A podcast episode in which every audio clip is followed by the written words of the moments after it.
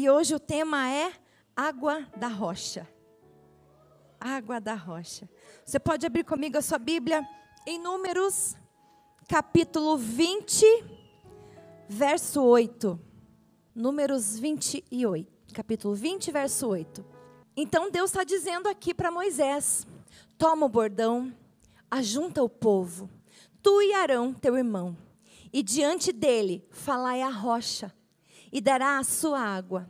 Assim lhe tirarei água da rocha e darei a beber à congregação e aos seus animais.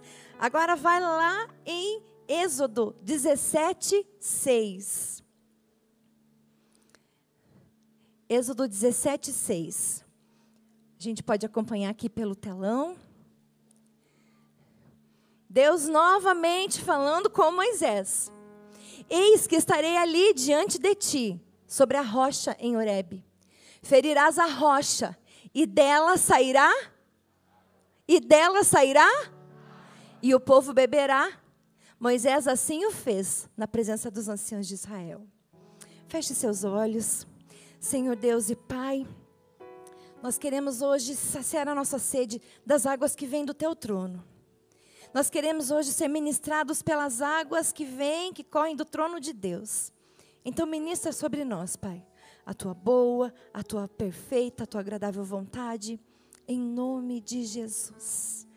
Amém. Pode se assentar. A água é um bem precioso na humanidade, não é verdade? A água é importante para tudo. A gente precisa da água para preparar o alimento, para limpar a casa, para higiene, para saúde. Hoje é sábado, tenho certeza que você tomou seu banho. A gente precisa de água. E embora 70% da superfície da terra seja coberta por água, somente 1% da água que existe no mundo é própria para consumo. Sabia disso?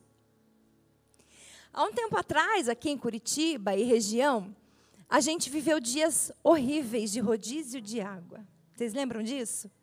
Era horrível, porque um dia tinha, dois dias não tinha, às vezes até três. E a gente se programava e de repente não tinha água, e a roupa ia ficando, e a calçada, e as coisas. Então, viver sem água é muito difícil. Agora, pensa um povo viver sem água no deserto. Mas o que aconteceu é que, mesmo aquele povo estando no deserto, eles não tinham falta de nada. Deus já havia providenciado para eles a comida, Deus já havia providenciado para eles uma nuvem que guiava eles e que protegia do sol durante o dia. Deus já tinha providenciado para eles uma coluna de fogo para aquecê-los nas noites frias. Deus, em outras ocasiões, já tinha transformado água amarga, água que não era potável, em água doce para que eles pudessem beber. Enfim, aquele povo não tinha necessidade. Tudo o que eles precisavam, Deus supria. Tudo que eles precisavam, Deus dava, mesmo em um deserto. E nós lemos esses, esses dois trechos, né? Nós lemos Êxodo e Números, que fala sobre o milagre da água brotando na rocha. E foram dois milagres diferentes. O mesmo milagre, melhor dizendo, mas em ocasiões diferentes. Esse milagre aconteceu duas vezes. O milagre de Êxodo foi logo no começo da peregrinação do povo. Foi lá em Refidim. O milagre de Números foi lá na região de Cádiz, no final da peregrinação do povo de Israel. Eram tempos diferentes, situações diferentes, mas coisas muito semelhantes que estavam acontecendo. E aquele povo estava com sede. E mais uma vez, eles vivenciariam, eles veriam milagres acontecendo no meio deles. O cenário de ambos os milagres era o mesmo. Havia um povo que estava revoltado, havia um povo que estava contendendo, que estava com sede, e havia um povo que já estava com o mesmo discurso há muito tempo. E qual era o discurso desse povo? Nós vamos morrer aqui nesse deserto. Durante toda a trajetória, esse era o discurso daquele povo. Nós morreremos no deserto? No primeiro texto, a primeira vez que esse milagre aconteceu lá em Êxodo, foi uma situação muito difícil. Mas o milagre aconteceu e tudo deu certo. Já na segunda vez em que eles precisaram de água e que a água brotou da rocha, a primeira parte deu certo porque o milagre aconteceu. Mas o final teve um problema muito sério, muito terrível. O que é que aconteceu? Qual foi a diferença entre os dois milagres onde a água jorrava da rocha? A gente vai caminhar por esses dois milagres nessa noite. A gente vai falar sobre o primeiro milagre onde a água jorrou da rocha e o segundo milagre onde a água jorrou da rocha. E a gente vai entender o que aconteceu nesse milagre. Então, se você quiser, pode deixar sua Bíblia aberta em Números, capítulo 20. Cindy, me ajuda, por gentileza. Números 20, capítulo 20, verso 8. Nós lemos ali, 8. Bom, aqui em Números, já havia se passado 39 anos desde que o povo estava tinha saído do Egito. Ou seja, eles já estavam no final da peregrinação. Eles já estavam quase chegando na terra prometida, a jornada deles já estava encerrando. A geração que vivia no Egito, que tinha saído do Egito, já estava quase toda morta. E a nova geração já estava quase pronta para habitar na terra prometida. E mesmo após todos esses anos no deserto, mesmo após caminharem 39 anos, vendo dia a dia Deus provendo, Deus agindo, Deus cuidando, os israelitas esqueciam que a sua peregrinação era resultado dos seus pecados. Dos seus pecados e não de Moisés. Eles já haviam visto milagres dos mais diversos. Eles já tinham sido alimentados por Deus. Eles já tinham visto as suas roupas crescendo junto com eles. Eles já tinham visto os inimigos morrerem logo atrás deles, mas eles ainda questionavam: nós vamos morrer aqui nesse deserto? O mesmo discurso por 40 anos. Nós vamos morrer. Por que é que, por que, é que você nos tirou do Egito para morrer no deserto? Mas Deus não havia tirado o povo do Egito para morrer no, no deserto. Deus havia tirado o povo da escravidão porque tinha uma promessa. Os espias já tinham visto a terra prometida. O povo já sabia o que iria, o que estava lhe esperando. O povo já sabia do tamanho das frutas, da uva, do leite, do mel. O povo já sabia, mas eles insistiam em usar palavras de ingratidão, palavras amargas, palavras iradas. Eles insistiam em perguntar: morreremos no deserto? Eles não foram chamados para andar 40 anos no deserto. Isso foi resultado das atitudes deles. E o verso 5, por gentileza, Sandy. 20, verso 5. Olha só o que, que o povo diz. Por que nos fizeste subir para nos trazer a este lugar, a este mau lugar? Este lugar mau. O povo estava dizendo que o lugar onde eles estavam era um lugar mau. Porém, eles não conseguiam ver o destino. Eles só viam o lugar de passagem. Aquele não era um lugar definitivo daquele povo. Eles já sabiam como seria a terra prometida, mas eles davam mais valor para o lugar onde eles estavam do que para o lugar onde eles iriam chegar.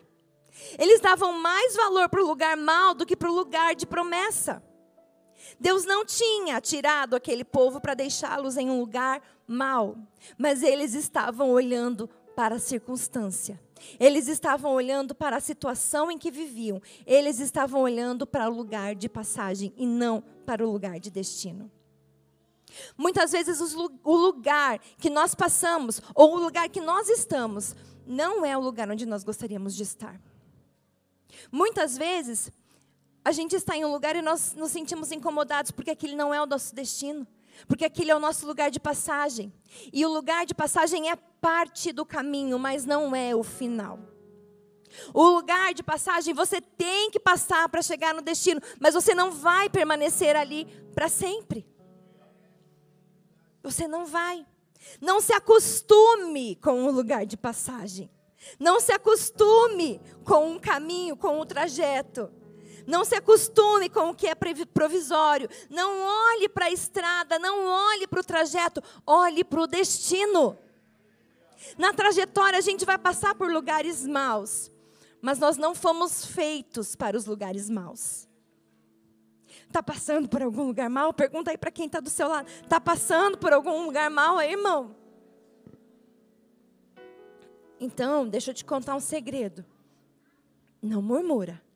Não olha para o lado. Olha para o alvo. Olha para o destino e segue em frente. Mas aquele povo estava vivendo um problema. E Deus iria resolver aquele problema, sabe por quê? Porque Deus sempre faz. Deus sempre faz. E no meio de toda aquela situação, aquele povo revoltado, aquele povo contendendo, aquele povo reclamando, dizendo que ia morrer, Moisés chega e fala: Deus, e agora? E aí Deus chama Moisés e fala assim: Olha, é o seguinte, Moisés, eu vou te dar uma ordem. São três passos. É uma instrução com três passos e você precisa seguir esses três passos para que o milagre aconteça. E aí o verso 8 diz quais são os três passos. Qual que é o primeiro? Toma o bordão, pega a tua vara, Moisés. Pegue a tua vara. Qual que é o segundo? Ajunta o povo, chama todo mundo para ver o milagre acontecendo. E depois, falai a rocha. Três passos simples. Deus disse assim: pegue o bordão, pegue a tua vara, ajunta o povo e fala com a rocha. O resto, deixa comigo. Deus falou assim: Arão, faz a tua parte e o milagre eu resolvo. Moisés, faça o possível que eu vou fazer o que é impossível. Moisés, haja e eu ajo. Deixa comigo que eu vou fazer o milagre acontecer. E na nossa vida também é assim, você sabia disso? Muitas vezes a gente espera que as coisas aconteçam na nossa vida, simplesmente acontecendo. Muitas vezes a gente negligencia atitudes que a gente precisa tomar para que Deus faça parte dele. Ah, mas eu tenho uma situação para resolver amanhã, uma conta para pagar amanhã e eu tô preciso de um milagre. Deus pode? É claro que Deus pode. Mas aí eu pergunto assim, como é que tá lá? Você está trabalhando certinho? Deus pode usar teu patrão para te dar um aumento? Deus pode abrir uma porta? Não, não, não, não estou esperando alguém bater na minha porta, né? Quem sabe? É o Criador que vai bater, irmão. Aí a pessoa pensa assim, né? Puxa vida, eu, eu, eu preciso muito de um carro para trabalhar, para ir para a igreja, eu, eu preciso de um carro para me locomover. E aí a gente pergunta, é, irmão, que bom, mas você já tirou a carteira? Não, nem sei dirigir. Faça e Deus faz. Ai, mas eu preciso tanto, queria tanto trabalhar naquela empresa. É, irmão, você já mandou um currículo, já fez o curso que precisa lá? Não. Irmão, faz, faz que Deus faz, faz a tua parte que Deus abre a porta, faz o, o possível que Deus faz o impossível. Ah, mas eu quero ser pastor. Vai, premita, já foi premita? Não, faça a tua parte que Deus faz a parte dele. A gente quer um milagre, mas a gente não sai do lugar. E Deus estava dizendo ali para Arão: faça a sua parte e eu faço a minha. E nessa noite Deus está dizendo para você: faça a sua parte e deixe o resto comigo. Se levante, saia da sua zona de conforto, tenha uma atitude que eu vou fazer o milagre. Deus diz isso para você: o impossível é com você, o possível é com você, mas o impossível é com Deus. É com Deus. Então faça a sua parte e Deus dá essa ordem para Moisés em três etapas. Tá difícil de entender a ordem ali ou não? Tem alguma informação obscura ali na ordem de Deus que talvez pudesse ficar ambígua, sim ou não? Não, tá claro. Tá muito claro. A ordem está clara. E aí veja o que aconteceu, verso 9 diz que o primeiro passo da ordem foi cumprida. Moisés pegou a sua vara tomou o ser bordão. Primeiro passo concluído com sucesso. Segundo passo, no verso 10, concluído com sucesso, Moisés chama o povo, coloca todos diante da rocha. Ok, Moisés, muito bem, está fazendo a sua parte. E qual era o terceiro passo? Falar com a rocha. Mas Moisés não faz. Mas Moisés para no caminho da ordem e da obediência. O terceiro passo era Moisés falar com a rocha, mas Moisés perde o seu controle, enche o seu coração de ira e começa a falar o que Deus não mandou ele falar. E começa a fazer o que Deus não mandou ele fazer. Ele começa com um discurso que Deus não mandou ele fazer. Daí em diante foi só um desastre. Moisés começou a falar, falar, falar para o povo e não com a rocha. A ordem era para falar com a rocha. E com a rocha, Moisés pega a sua vara e bate duas vezes e fere a rocha. Uma situação que era para revelar o poder de Deus se tornou amargura para Moisés. O milagre aconteceu. Mesmo ele tendo batido ao invés de falar, o povo teve a sua sede saciada. Deus entrou com providência, mas o futuro de Moisés foi comprometido ali. O resultado dessa atitude de Moisés está no verso 12. E a Bíblia diz que Moisés perdeu a terra prometida. Ele não entrou na terra prometida. Você acha forte esse castigo? Você acha forte essa consequência para Moisés? Talvez você pense, puxa, que injusto, mas ele tinha razão.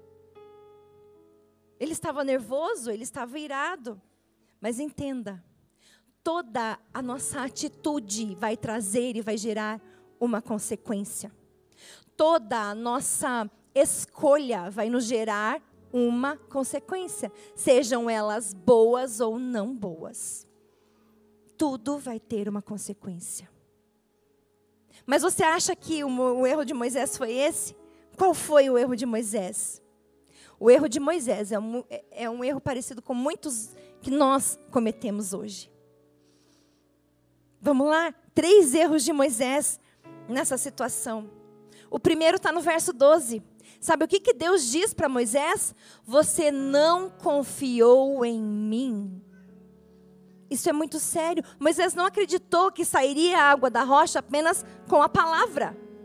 Moisés achou que ele deveria bater como na vez passada. Ele achou que a palavra não era suficiente. Mas como alguém que tinha visto Deus agir de milagres de, de formas tão diferentes podia achar que a palavra era insuficiente? que o que Deus mandou não era suficiente, como alguém que viu e viveu tantas coisas, querer agora agir do seu jeito querer fazer do, da sua maneira. A ordem foi clara: fale com a rocha. E Moisés bateu na rocha. Só a palavra era suficiente. Deus sabe o poder da palavra, porque pela palavra de Deus os céus e a terra foram criados. A Bíblia diz que vida e morte estão no poder da palavra. Há poder nas palavras. Mas Moisés não acreditou nisso. Segundo o erro de Moisés, atitudes tomadas com base em sentimentos. Moisés estava muito irado e ele bateu na rocha. Mas ele bateu nessa rocha de uma forma encolerizada, ele bateu nessa rocha de uma forma raivosa, irritadiça. Moisés fez um discurso duro ao povo, chamou o povo de rebelde, e não que isso não fosse uma verdade, mas o erro dele foi como ele fez isso. Escute algo muito importante.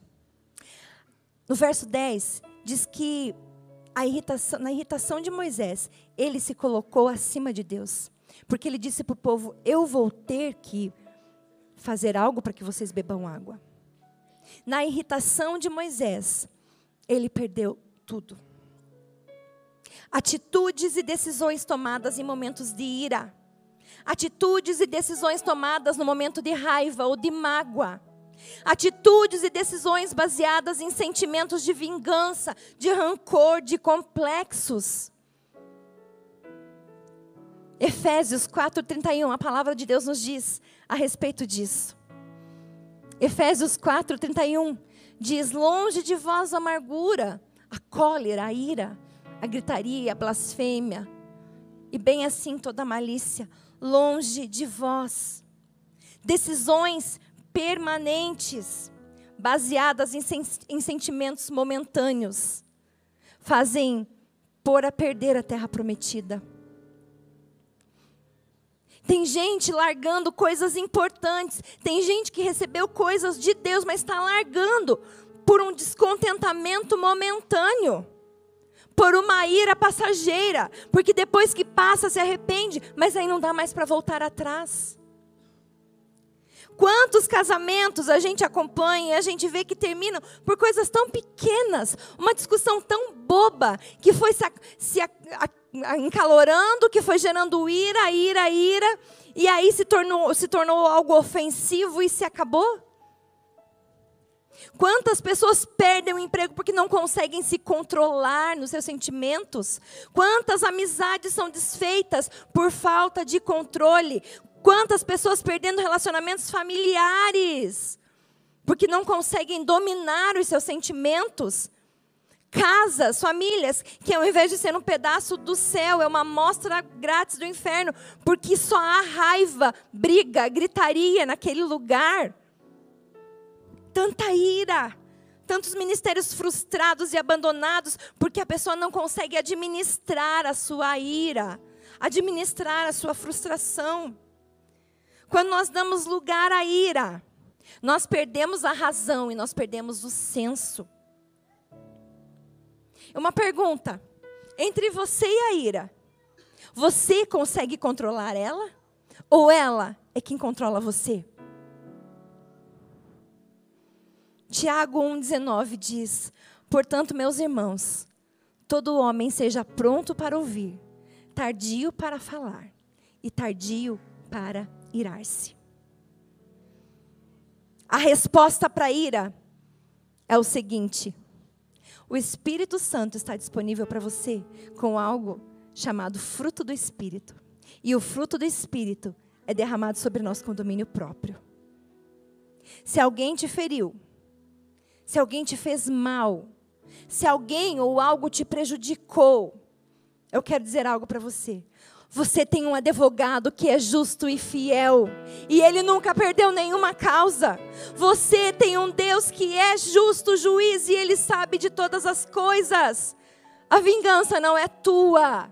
Deuteronômio 32 diz: Porque o Senhor fará justiça ao seu povo e se compadecerá dos seus servos. Você não precisa pensar em vingança. Você não precisa de sentimento de autocomiseração. Você tem alguém que luta por você. Romanos 12, 19 diz: Não vos vingueis a vós mesmos, mas dai, não dai lugar à ira, porque minha é a vingança, diz o Senhor. Você tem um pai que cuida de você. Você não precisa perder o seu sono. Você não precisa se preocupar. Não deixe a raiva dominar as suas atitudes. Moisés deixou a raiva dominar sua atitude e ele pôs o seu futuro a perder. E o terceiro erro de Moisés foi a desobediência. Quando nós conhecemos a vontade de Deus e seguimos em outra direção, nós estamos desobedecendo. Ah, mas eu me conheço, eu sei o que é bom para mim, eu conheço as minhas ações, as minhas reações, eu sei o que eu preciso fazer. Eu sei como eu tenho que agir. Eu vou pegar este caminho porque eu conheço. Escuta, Moisés tinha três ordens, ele obedeceu duas e falhou com, com uma. Não existe obediência parcial. Não existe meia obediência. Não existe obediência mudada. Obediência pela metade é desobediência. Se a gente não faz a ordem que o Senhor mandou, nós estamos desobedecendo, mesmo que seja parcialmente. Não existe, é desobediência. Deus, ó, o Senhor faz até aqui, daqui para frente deixa comigo. Eu tenho um plano melhor. Não. Quem sabe as situações das nossa, na nossa vida estão acontecendo para um propósito maior. E a gente quer o quê? Mudar. E a gente quer o quê? Fazer do nosso, do nosso jeito. A gente quer parar, mudar o rumo, mudar a situação. Antes, no começo do chamado de Moisés, Moisés disse assim: Senhor, se o Senhor não for comigo, eu não vou. Agora, Moisés está dizendo: Eu vou ter que tirar água da rocha para vocês, povo? Desobediência. A situação no deserto, o tempo, o povo, tudo isso endureceu o coração de Moisés. Tem um, um, ditado que diz né, que a, a mesma água quente que amolece a batata endurece o ovo. A situação difícil ela não pode endurecer o nosso coração. Ela não pode amargar a nossa alma. A situação difícil não pode tirar a doçura do Espírito Santo que habita e mora dentro de nós. Não pode. Você lembra quando Abraão foi levado para Deus para Canaã? E a gente canta lá no Super Kids, né? Caminhando vou para Canaã. É caminhando voo, não é o caminhão do voo para Canaã, tá, gente? E a gente imagina, puxa, né? Canaã deveria ser a Nova York do tempo ali, daquele tempo, não era não, gente. Quando Deus mandou Abraão ir para aquele lugar, não era. Era um lugar de fome, de peste, de morte, de dor. Lá era o lugar dos, dos descendentes de Cã. E Deus mandou ele ir. E ele podia relutar e falar: Deus, ó, aqui eu tenho uma tenda muito boa, tenho os camelos do ano, tenho estabilidade. Se eu tirar minha esposa daqui, eu vou arrumar encrenca com ela. Ele podia dizer: Deus, espera aí, para lá mesmo. Ele podia fazer como como Jonas, né? Faz que vou, mas não vou. Faz que vou pegar o caminho, mas pego o outro. Ele podia, no meio do caminho, pensar bem, mudar o GPS ali, vamos para outro lugar, porque não vai dar certo, não. Ele podia fazer, mas ele não fez. Ele obedeceu e sabe o que aconteceu? Ele mudou a realidade daquele lugar. Aquele lugar foi abençoado a partir do momento em que ele chegou lá. Se as coisas não são como você gostaria que fosse, se a situação é desafiadora para você, não olhe para a situação, siga em frente, mude a situação, mas não desobedeça. Romanos 8,14 diz que aqueles que são filhos de, de Deus são guiados pelo Espírito de Deus. Deixe o Espírito de Deus guiar a sua vida. Uma vez a Ana Clara era menorzinha do que ela é. Ela é pequenininha ainda, né? Eu ia dizer ela era pequenininha, mas ela ainda é. E ela fez algo no quarto dela e ela queria me fazer uma surpresa. E ela disse assim: Mamãe, eu vou vendar os seus olhos e eu vou te levar até o meu quarto. Pensei, ixi, vai dar ruim esse negócio. Pensei, vou bater o dedinho na quina, vou dar canelada na cama, vou tropeçar em algum lugar. Porque o que, que eu pensei? Gente, uma criança vai me guiar. Como é que eu vou chegar até outro cômodo? E às vezes a gente pensa isso de Deus. Deus não sabe como é que as coisas são aqui na minha vida. Eu sei. Será que Deus vai conseguir me guiar? Será que Deus vai conseguir me levar até o lugar que eu preciso? A gente pensa que Deus não sabe o melhor caminho. Irmão, confia. Obedece. Você não vai se machucar se obedecer. Você não vai se comprometer se obedecer. Mas se você desobedecer, sim. Diga para quem está do seu lado, irmão, obedece. Diga agora para outro irmão, obedece. Muitas vezes a gente está em alguma situação difícil. E Deus está pronto para revelar a glória dele. Deus está pronto para fazer jorrar a água da rocha. Deus está pronto para mover a situação e realizar aquilo que é irrealizável. Mas o que a gente faz? A gente muda a rota. A gente muda o caminho, a gente pega a direita, pega a esquerda. A gente, Deus quer trazer água no nosso deserto da maneira dele, no tempo dele, mas a gente não sabe e desobedece e perde a água jorrando da rocha.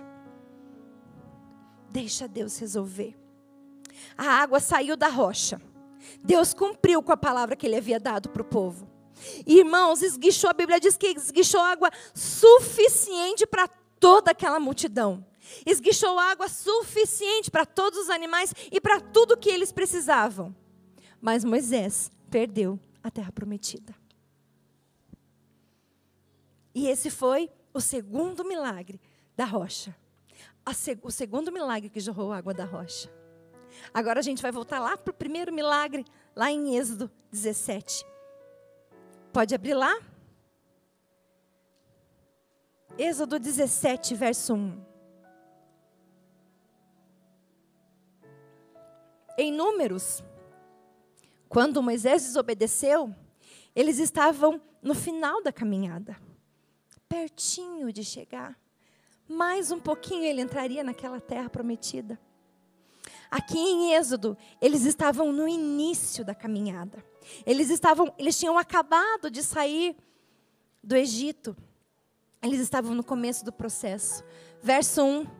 E tendo partido toda a congregação dos filhos de Israel do deserto, de sim, fazendo suas paradas segundo o mandamento do Senhor, acamparam-se em Vamos lá, gente, me ajudem. Acamparam-se em Refidim.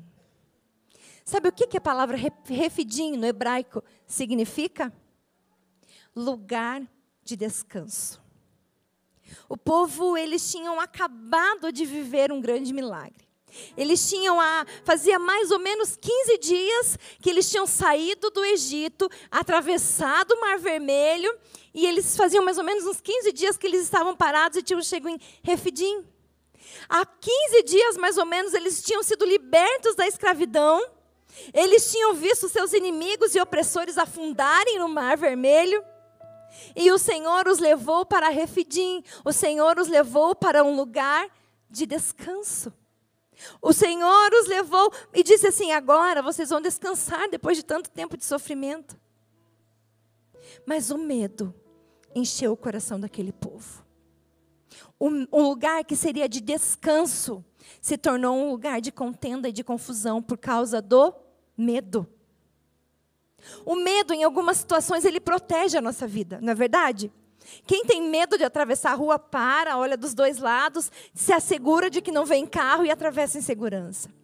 Quem tem medo de altura, quando chega em uma janela, em algum lugar mais alto, para, se segura, não, não se inclina, porque sabe que pode cair e se machucar. O medo, em algumas situações, ele nos preserva, mas em outras, o medo nos paralisa.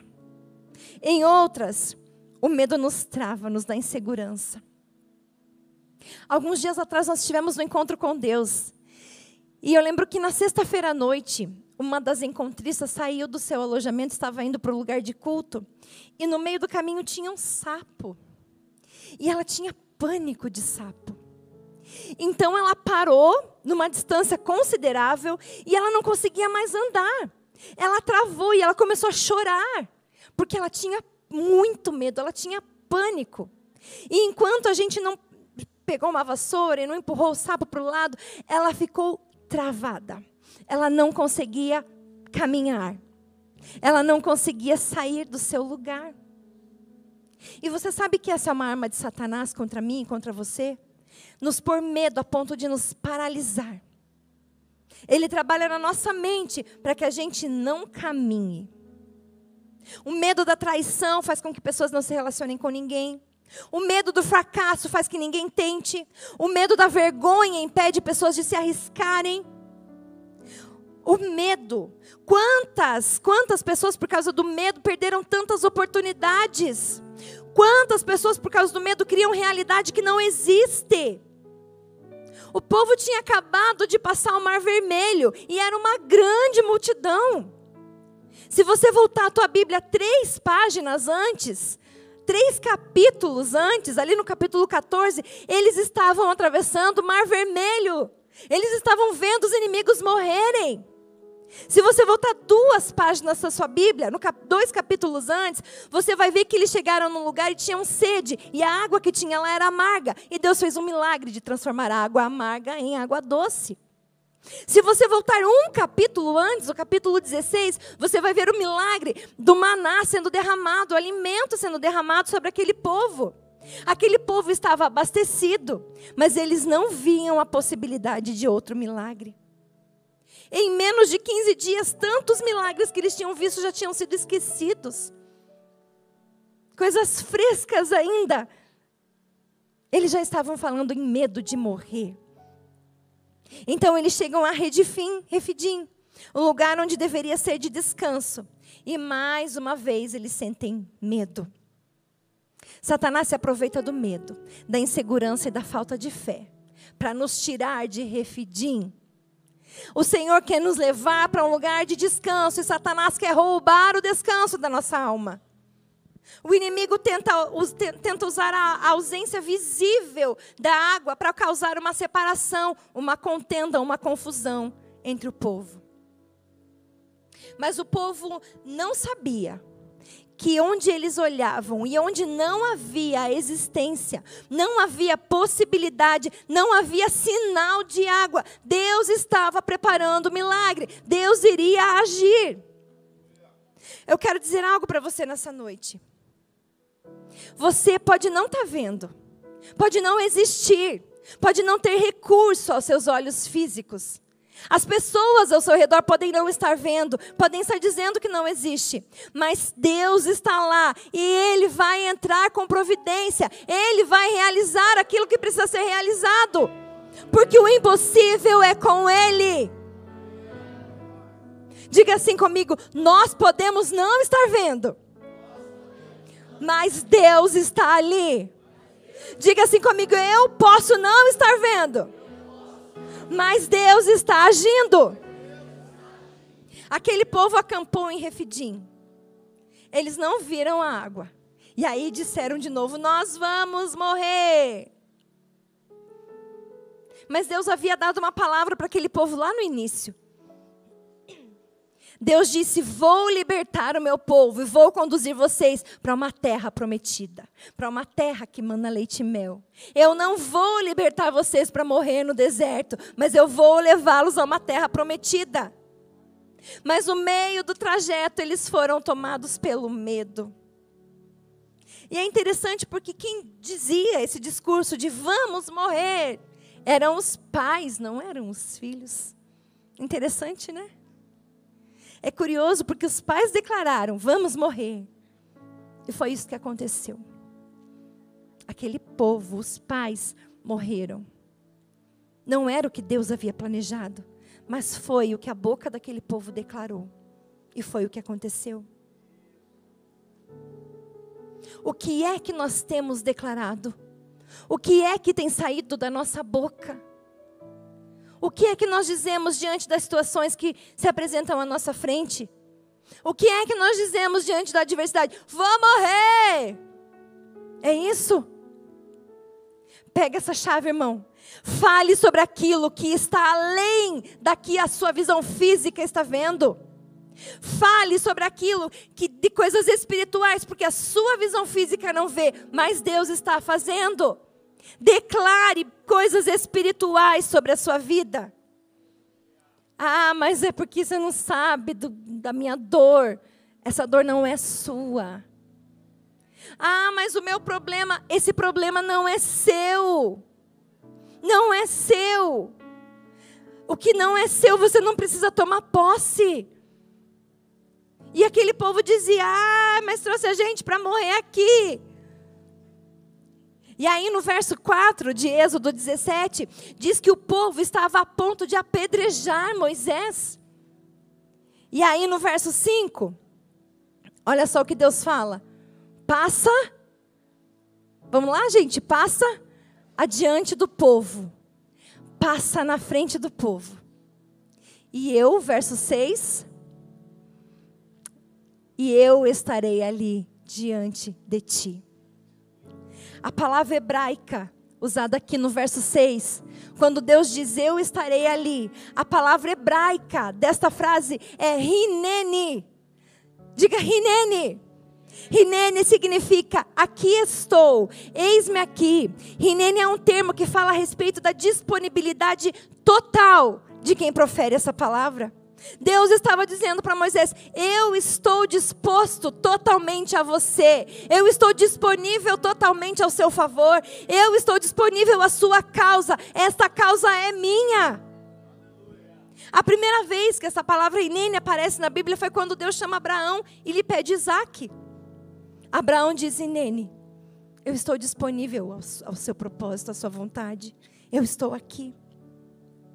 E Deus diz para Moisés: vai e passa na frente deste povo. E Nene, eu estou com você. Levanta, encare esse problema, encare essas pessoas, encare esse povo. Não tenha medo, enfrenta isso, porque eu estou com você. É isso que o Senhor estava dizendo a Moisés, é isso que ele diz a você e a mim nessa noite. Eu estou com você. A gente quer fugir dizendo: não, não, não, eu não vou, eu não vou. Mas Deus olha para nós e fala: sim, nós vamos. Nós vamos. Deus não nos deixa sozinho. Haviam, a Bíblia diz, 600 mil homens, fora mulheres e crianças. E os 600 mil homens estavam a ponto de apredejar Moisés. Mas Deus disse: pode passar em segurança, eu estou com você. Ninguém vai fazer nada contra você. Olha o tamanho do Deus e não o tamanho da multidão. Diga para quem está do seu lado: olha o tamanho do seu Deus e não o tamanho da multidão.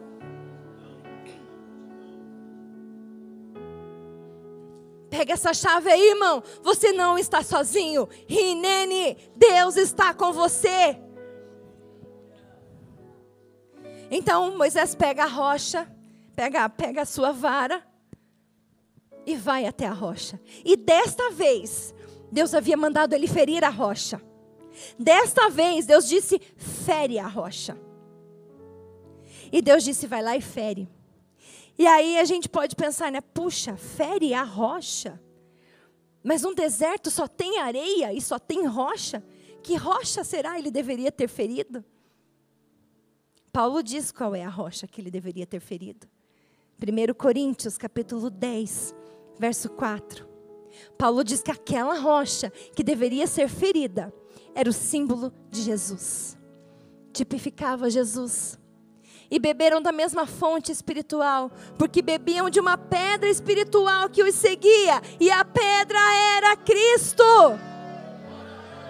A pedra era Cristo, a rocha que é uma figura de Cristo.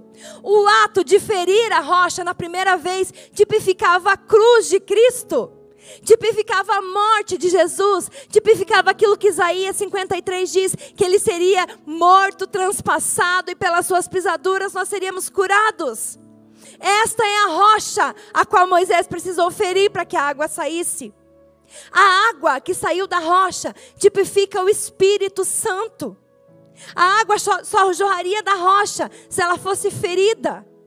O Espírito Santo só pode vir depois que Jesus foi morto na cruz e ressuscitou. A rocha estava disponível para passar, para receber e para levar sobre si as nossas dores.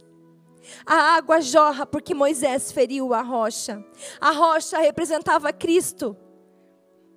Pelas pisaduras, pelas dores, pelas feridas que ele sofreu na cruz, ele liberou sobre nós saúde, cura, restauração, alívio, vida, salvação. Por isso é que na primeira vez Moisés precisava ferir a rocha, porque ela simbolizava as feridas de Cristo, jorrando vida e salvação sobre nós.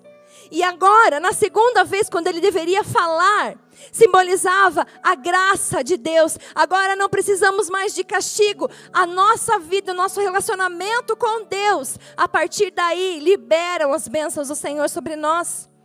Não é mais necessário morte, agora é necessário falar com Deus.